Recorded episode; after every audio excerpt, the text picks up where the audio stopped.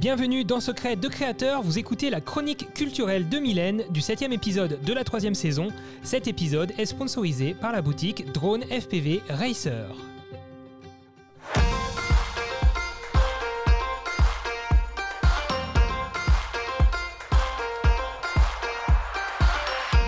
Aujourd'hui, je reste dans le thème et je vais vous parler de séquences FPV au cinéma. Personnellement, je ne suis pas forcément bien calée en la matière. La seule fois où j'ai testé le simulateur de vol, j'ai eu le mal de l'air. Cependant, je peux quand même expliquer à celles et ceux qui ne s'y connaissent pas trop, voire pas du tout, ce qu'est le drone FPV. Ce sont des petits drones légers dotés d'une petite caméra embarquée et qui sont conçus pour la vitesse. Souvent, on les appelle drones de course ou drone racer. Ils peuvent aller à plus de 160 km/h. Il se pilote grâce à une radiocommande et des lunettes immersives. En fait, quand on pilote, c'est comme si on était assis nous-mêmes dans le cockpit, alors il faut avoir les tripes bien accrochées. Pour vous donner une idée de ce que donne une vidéo filmée par un drone FPV, c'est comme si on était une mouche avec une action cam sur la tête. Ça va très vite, ça fait des loopings et des virages ultra serrés. J'ai connu cette discipline grâce à Olivier et je peux vous assurer qu'elle est loin d'être simple et similaire au drone de loisirs. Pour être pilote de drone FPV professionnel dans le milieu du cinéma, par exemple, comptez des centaines d'heures de simulateurs de vol, puis en vol réel et des dizaines de drones crachés, d'hélices en miettes et de batteries explosées. Bon, là, j'abuse un peu. Mais c'est une discipline très coûteuse compte tenu des dégâts et réparations que j'ai pu constater après chaque vol, n'est-ce pas, Olivier? Merci.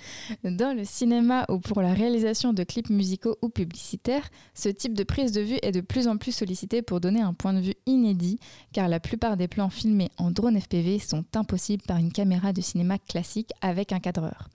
Par exemple, je pense au film Ambulance de Michael Bay, sorti en 2022, et à la scène où une voiture saute d'une butte et où la caméra passe juste en dessous. Avant les drones FPV, ce type de plan n'existait pas, ou alors était réalisé avec des effets spéciaux.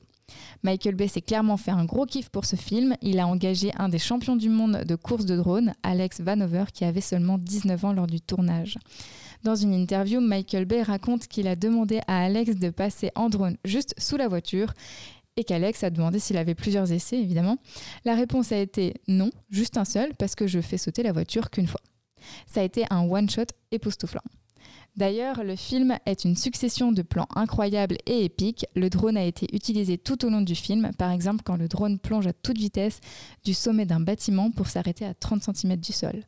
Des prises de vue ont été réalisées aussi en intérieur et même dans une explosion parce que tout est possible avec Michael Bay. Question matos sur ce film, évidemment il ne s'agit pas de petits drones racer. Alex Vanover a piloté un chaîne drone TIC. C'est un drone doté de 8 moteurs qui peut transporter une caméra qui pèse jusqu'à 1,5 kg. Le drone était équipé d'une RED Komodo Sika, caméra qui vaut environ 8000 euros sans objectif, donc ça vous donne une petite idée du risque encouru. Cette même configuration a été utilisée dans le film Red Notice avec Dwayne Johnson. Un film d'action un peu dans le même genre avec des cascades, des explosions et des courses-poursuites.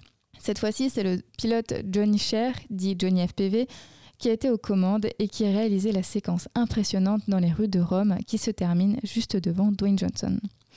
Ces nouvelles prises de vue sont phénoménales et rendent les films d'action toujours plus sensationnels et immersifs pour les spectateurs.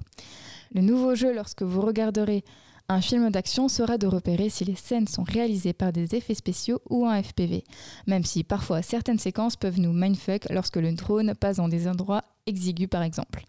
Allez,